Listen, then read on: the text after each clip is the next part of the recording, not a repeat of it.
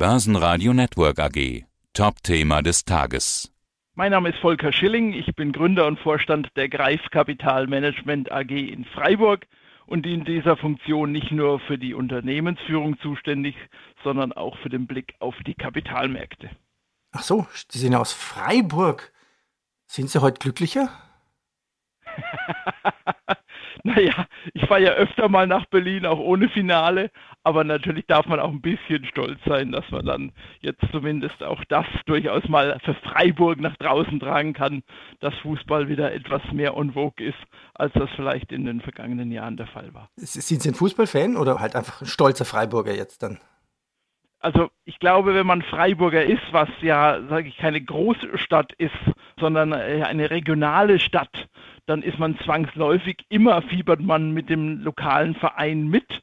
Und ich glaube, dass man auf den Verein auch deswegen stolz sein kann, weil man es ja schafft, als kleiner Verein trotzdem so weit oben mitspielen zu können und einen äh, besonderen Trainer hat und eine besondere Nachwuchsarbeit hat.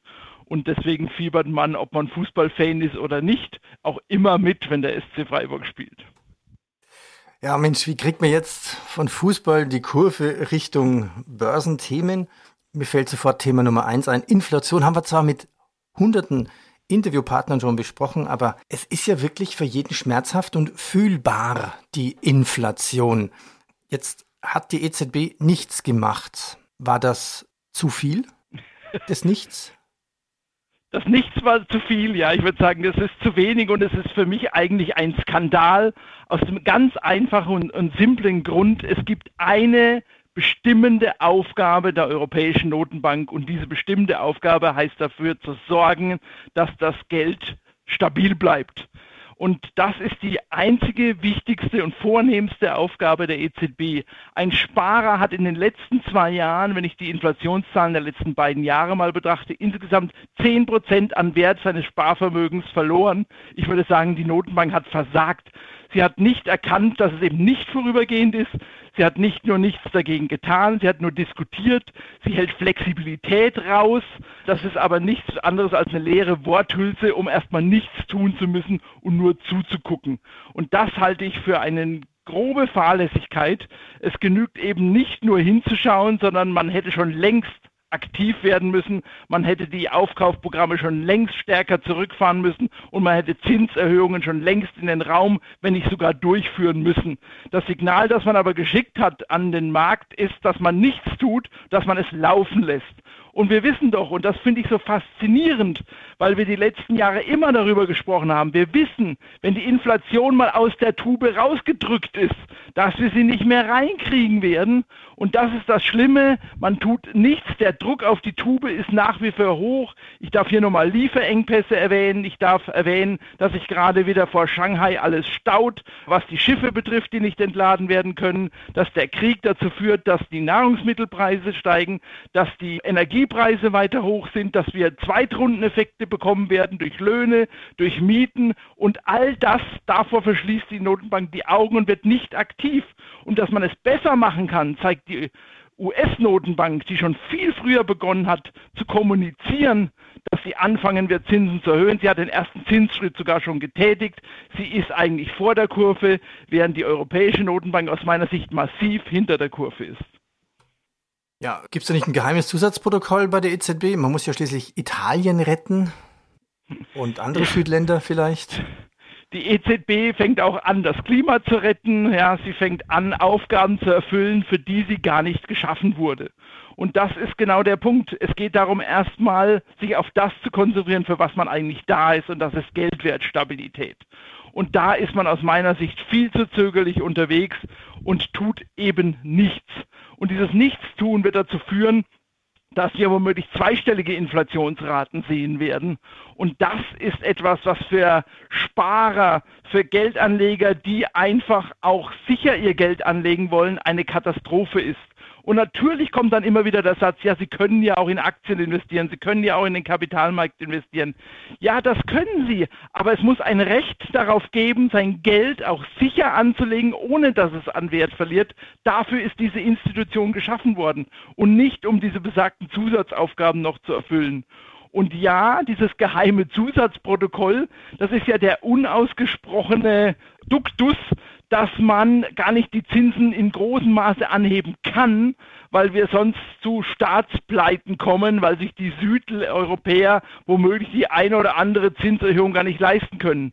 Aber was ist denn die Konsequenz? Die sehen wir ja gerade an den Kapitalmärkten. Die Zinsen werden so und so steigen, weil der Kapitalmarkt die Zinsen anhebt. Und das sehen wir doch schon. Die zehnjährigen Bundesanleihen notieren inzwischen bei 0,9 Prozent wieder, nicht mehr im negativen Bereich. Das heißt, der Markt ist viel klüger und sieht, was da passiert und die Zinsen springen doch schon an. Und die Notenbank hätte längst signalisieren müssen, hier einzugreifen. Warum? Weil der Realzins, also die Zins, das Zinsniveau, das wir jetzt haben, bleiben wir bei den 0,9 bei den Zehnjährigen, abzüglich der Inflation von 7 Prozent, da haben wir, den Negati haben wir einen negativen Realzins. Und der wird auch, selbst wenn die Notenbanken anfangen, Zinsen zu erhöhen, wird der Realzins doch weiterhin negativ bleiben. Das heißt, wir werden ohnehin eine Kapitalvernichtung sehen, eine Enteignung von Sparern sehen, selbst wenn es zu Zinsanpassungen kommt und Zinserhöhungen in Richtung einer 2% auch äh, zu gehen, wird auch in Europa nicht dazu führen, dass überall dann die Lichter ausgehen. Und das ist etwas, wo man zumindest schon mal signalisieren müsste, aus meiner Sicht, dass man aktiv wird. Ich halte diese Unterlassung von Maßnahmen eigentlich für, ja, ich habe schon erwähnt, einen Skandal, aber ich glaube, es ist, es ist viel schlimmer, weil es letztlich zu einer massiven Umverteilung von Geld führt. Und wir wissen, die Deutschen sind nicht die besten Kapitalanleger. Sie haben 75 Prozent ihres gesamten Geldvermögens leider auf Zinspapieren angelegt. Und dafür werden sie jetzt massiv bestraft. Und das ist eigentlich nicht die Aufgabe der Notenbank, Sparer zu bestrafen, sondern es ist dafür die Aufgabe dafür zu sorgen, dass Sparer zumindest ihr Kapital erhalten können. Analysten haben schon ausgerechnet, wenn die Notenbank nichts macht, dann sind die ein oder anderen Staaten ja in fünf bis neun Jahren komplett entschuldet. Das wäre auch möglich. Ja, machen wir doch mal Rollentausch. Schlüpfen Sie doch mal in die weibliche Rolle des EZB, der Chefin Lagarde. Was würden Sie tun? Also, ich würde auf alle Fälle den Märkten ganz klar sagen, dass sie die Aufkaufprogramme, das PEP-Programm äh, möglichst schnell zurückfahren werden, dass wir ein erstes Zinssignal senden werden in der nächsten EZB-Sitzung, die Zinsen zumindest äh, leicht anzupassen. Es genügen ja auch Signale. Es hat auch einen anderen Hintergrund. Wir haben ja durch diesen schwachen Euroraum, durch diese tiefen Zinsen werden die Amerikaner Zinsen erhöhen, importieren wir uns zusätzlich Inflation, weil alle Preise, die international gehandelt werden, in der Regel in Dollar gehandelt werden. Und wenn der Euro schwach geht, werden die Ölpreise nochmal beispielsweise teurer für uns. Das heißt, erhöht die Inflation weiter. Ein klares Signal, auch ein Zinssignal der EZB zu setzen, würde auch die Währung, den Euro, wieder etwas stabilisieren und attraktiver machen und damit nicht noch zusätzlich Druck auf die Inflation erzeugen. Und dann ist es völlig klar, dass man auch äh, signalisieren muss, und zwar glaubwürdig signalisieren muss, sollten die Zahlen noch weiter steigen, dass es auch weitere Zinsschritte geben wird. Und ich glaube, es wäre an der Zeit, dass wir längst schon wieder die Zinsen in Richtung der ein, wenn nicht sogar der anderthalb Prozent auch von der Europäischen Notenbank anziehen würden. Das ist nicht schön für die Kapitalmärkte im ersten Schritt, aber auf Dauer viel, viel besser als das lange Warten und dann die Märkte überraschen. Und das ist, glaube ich, meine größte Kritik, das, was die Amerikaner gut gemacht haben. Sie haben die Märkte, auch die Kapitalmärkte, schon seit Monaten darauf vorbereitet durch ihre Kommunikation, dass sie das Aufkaufprogramm schneller zurückfahren werden, dass sie früher Zinsen erhöhen werden. Und die Notenbank, die Europäische Notenbank signalisiert verbal gar nichts in dieser Richtung.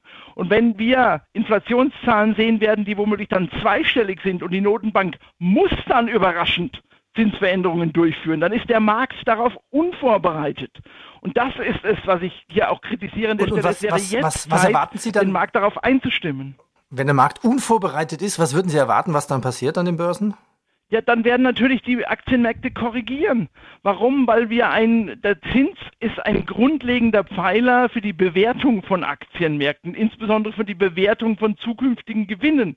Und wenn der steigt, sind eben Gewinne, die weit in der Zukunft liegen, nicht mehr so attraktiv wie die, die aktuell entstehen, die Gewinne. Dadurch haben wir ein neues Bewertungsgefüge, wo Kurse stehen sollten von Wertpapieren. Und die könnten dann empfindlich natürlich korrigieren, wenn man dem Markt keine Chance gibt, sich darauf vorzubereiten. Und das haben wir momentan, zumindest im europäischen Raum, verpasst. Und ich würde mir von Christine Lagarde mehr wünschen, tatsächlich klarere Aussagen zu treffen, dass man bereit ist, Zinsen zu erhöhen, dass man das auch tun wird, wenn wir gewisse Grenzen überschreiten, weil der Markt sich dann darauf vorbereiten kann. Wenn man das nicht tut und fängt dann überraschend an, Zinsen zu verändern, dann wird der Markt korrigieren. Dann werden wir Korrekturen haben, wie wir sie beispielsweise mal im Juni 2015 gesehen haben, als der Markt unvorbereitet war, als die Notenbanken angekündigt haben, über Nacht sozusagen schnelle Rückführungen von Aufkaufprogrammen durchzuführen. Das hat negative Folgen auf den Kapitalmarkt. Dass der Aktienmarkt aber durchaus nicht davon betroffen sein muss, zeigen ja die Amerikaner, die ja schon Zinsen erhöht haben. Und auch aktuell rechnet der Kapitalmarkt damit, dass in der nächsten US-Notenbank-Sitzung mindestens 50 Basispunkte Zinserhöhung stattfindet. Und Sie sehen, der Aktienmarkt hat damit überhaupt kein Problem. Er ist recht stabil in den USA, trotz Krieg, trotz Inflation, trotz Lieferengpässe, trotz Midterm-Wahlen, die wir auch sehen gerade. Das ist ja sehr erstaunlich. Und ich glaube, die europäischen Aktienmärkte könnten deutlich sich besser darauf vorbereiten, wenn auch die Europäische Notenbank viel stärker in der Kommunikation beginnen würde, den Markt darauf vorzubereiten, dass es Zinserhöhungen geben wird. Und die wird es geben aus meiner Sicht. Die werden kommen. Und der Markt wird es erzwingen. Die Inflationszahlen werden es erzwingen. Und die unvorbereitet sein, das ist viel schlimmer, als wenn man jetzt schon beginnt, das Thema einzuspielen. Wie kommt man da raus als Anleger? Also wir haben Negativzinsen, jetzt offiziell 7,9 Prozent Inflation, zweistellig werden wir es wahrscheinlich im Mai noch hören, vermute ich mal, oder aller spätestens nach Pfingsten. Ich brauche ja als Anleger dann mindestens eine Rendite von 10 Prozent. Wenn ich einen Fonds habe, dann vielleicht sogar noch mit Fondsgebühren dann von 12 Prozent. Was sind denn die besten Fonds, die ich einsetzen kann? Wie kann ich denn 12 Prozent Rendite an der Börse erreichen? Ja, das ist natürlich, man würde, langfristig würde man sagen, geht das nur mit Aktien. Ja, das ist das eine. Aber wenn wir eben, wie ich gerade angesprochen habe, wenn wir meiner These folgen und den Markt es unvorbereitet trifft, dass es zu Veränderungen von Zinsen kommt, dann werden einen die Aktienmärkte dort auch nicht retten. Das ideale Produkt, würde ich sagen, ist eigentlich der Mischfonds, der mir die Aufgabe abnimmt, wie balanciere ich mein Portfolio vernünftig aus. Aber die die Mischfonds werden ein zusätzliches riesiges Problem bekommen in Zukunft, weil Inflationszahlen jenseits der 2% erzeugen eine völlig andere Korrelation zwischen Aktien und Anleihen. Und das kann man auch aktuell schon beobachten. Es ist ja tatsächlich verrückt, dass die Korrektur am Aktienmarkt eben nicht wie üblicherweise zu einer Flucht in Anleihen geführt hat. Im Gegenteil, wir haben eine gewaltige Flucht aus Anleihen gerade. Also das Thema, dass wenn Aktien nicht laufen, die Anleihemärkte mir Rendite bringen und umgekehrt, diese Korrelation gilt nicht mehr in einem Regime, wenn wir Inflationsraten jenseits der 2% haben. Und da die meisten Mischfonds klassische 60-40 Modelle sind, werden sie, wenn die Aktienmärkte dann auch noch korrigieren in so einem Umfeld, werden sie ihre Aufgabe nicht erfüllen können, die sie den meisten Anlegern versprochen haben, nämlich ein ausgewogenes, ausbalanciertes Portfolio abzubilden, indem man diversifiziert über unterschiedliche Assetklassen. Ich glaube, man muss völlig anders rangehen an die Sache, in dem Sinne, dass wir positive Korrelationen dieser beiden Märkte in Zukunft sehen werden. Und das haben wir ja auch schon gerade erlebt. Die Zinssteigerungen haben ja schon stattgefunden. Zehnjährige US-Anleihen notieren schon wieder bei 2,8, 2,9 Prozent. Also, also kann ich sagen, Anleihen sind keine neue Assetklasse, sondern ja. maximal ein Festgeldparkplatz? Ja, es ist ja geradezu schizophren, wenn Sie als Mischfondsmanager beispielsweise gezwungen werden, durch Quoten, durch fixe Quoten, Anleihequoten zu halten, auch wenn Sie sehen am Markt, dass es dort nur eigentlich Verluste gibt, weil weitere Zinserhöhungen führen zu massiven Kursverlusten. Man muss sich nur mal die unterjährige Österreich-Anleihe beispielsweise anschauen, wie die korrigiert hat bei minimalen Zinsveränderungen. Das heißt, wenn wir meiner Theorie weiter folgen, dass die Zinserhöhungen unausweichlich kommen, werden Anleihen massiv an Geld verlieren. Die Profis wissen das. Warum? Das sehen Sie an den Liquiditätsausflüssen bei Anleihen. Wir haben eine Flucht aus Anleihen. Es wird noch nie so, wurde noch nie so viel Geld verkauft aus Anleihenpapieren wie in den letzten Monaten. Die Profis gehen raus aus diesem Markt. Und die, die besonders intelligent sind, die nutzen das auch noch. Sie müssen ja nicht nur long, sie können ja nicht nur long in Anleihen sein, sie können ja auch Short Duration haben. Also sie können ja short gehen in Anleihen und damit sogar Geld verdienen in so einer Situation. Und ich würde Mischfondsmanagern sogar raten, sich damit zu beschäftigen, weil diese klassische 60-40, die ich angesprochen habe, wird in Zukunft nicht mehr funktionieren. Und ich kann doch Anleger nicht zwingen, noch in zehnjährige Anleihen zu gehen, wo ich noch blindlings Zinserhöhungen zu erwarten habe. Das kann ich machen, wenn die Zinserhöhungen durch sind. Dann wird das Thema wieder lukrativ. Aber momentan ist das eben nicht der Fall. Und deswegen würde ich mir ganz genau anschauen, wie meine Fonds gerade strukturiert sind, ob sie Quoten halten müssen oder ob sie flexibel sein können, ob sie Quoten verändern können. Und ich würde mich am Aktienmarkt, den ich nach wie vor für lukrativ halte, Sie haben ja, ich habe es ja vorhin erklärt, der, der US-Markt ist ja sehr stabil trotz der Zinserhöhungen auch der US-Notenbanken. Ich würde mich aber auf Unternehmen konzentrieren, die ich als Qualitätswerte bezeichnen, die heute schon starke Cashflows haben, die heute schon starke Gewinne haben, die heute große Margen haben, die diese Margen vielleicht sogar halten können, weil sie die Preissteigerungen überwälzen können auf ihre Kunden. Das sind Unternehmen, die man jetzt haben muss. Oder wenn wir über Inflation gesprochen haben, ich kaufe mir die Unternehmen, die inflationsbedingt Profiteure sind, wie beispielsweise alles, was mit dem Thema Rohstoffwerten zu tun hat. Da habe ich eine doppelte Möglichkeit. Viele dieser Rohstoffaktien, die, wir am Markt momentan haben, haben hohe Dividendenrenditen.